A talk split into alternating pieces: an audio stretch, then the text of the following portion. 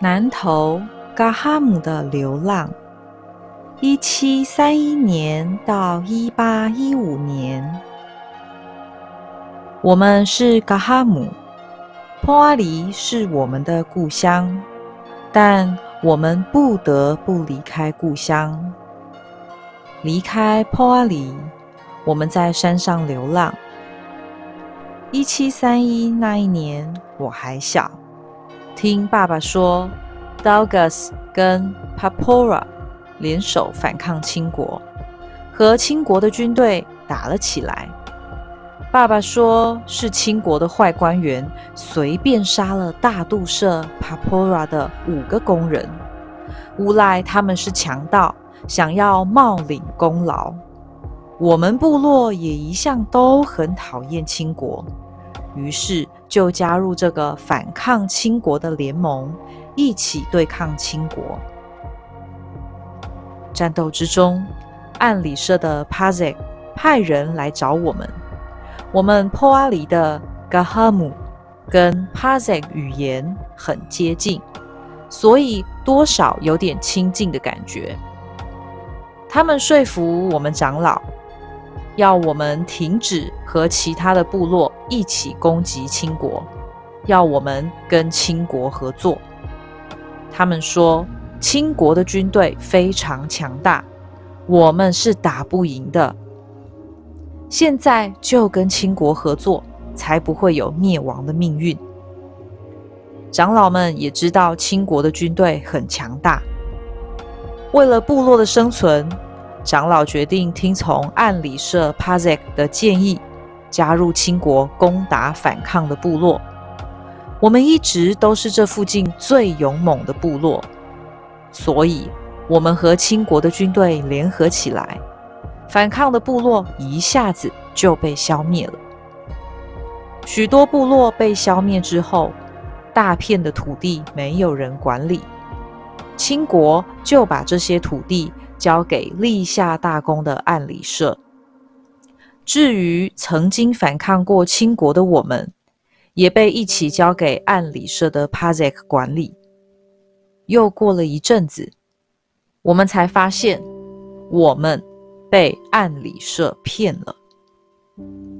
暗里社从清国那里得到了很多很多的好处，又因为清国要暗里社。管理我们坡阿迪，按理社就一直叫我们做东做西的，有很多族人都觉得非常生气，觉得没有尊严，就决定要离开故乡。就是那个时候，我们离开故乡，开始流浪。一年、五年、十年、几十年过去了。我们搬过很多的地方，投靠过很多的部落，在流浪的过程中，爸爸死了，我长大了，生了小孩，我老了，小孩长大了，我的小孩也生了小孩，就这样过了好几十年，一直流浪到了卜里附近的山上。我的孙子上山打猎时遇到了少族的朋友，他们说卜里社的人被汉人偷袭，壮丁都死了，好不容易要回了土地，但他们怕汉人还在打他们土地的主意。附近的泰雅部落又常常下山攻击他们。少族的朋友知道我们正在流浪。就建议我们可以去找卜里社的人问问看，说不定卜里社的人愿意让我们在卜里社住下来，帮他们抵挡北边的泰雅人。我的孙子去卜里社问了，卜里社的人知道了我们的经历，也知道我们是勇敢善战的嘎哈姆，于是。非常欢迎我们留下来。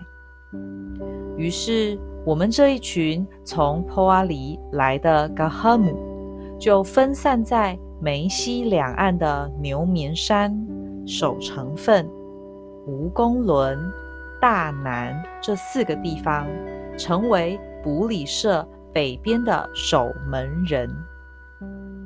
卜里人叫我们梅西四庄。年轻人在村子里建了高高的瞭望塔。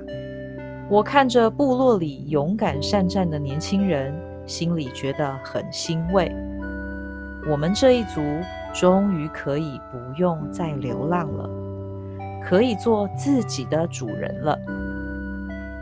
只是那时的我不知道，我们这一族的苦难原来还远远没有结束。